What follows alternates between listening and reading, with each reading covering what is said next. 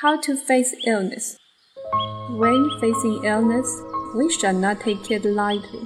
Escape, not worry too much about the body.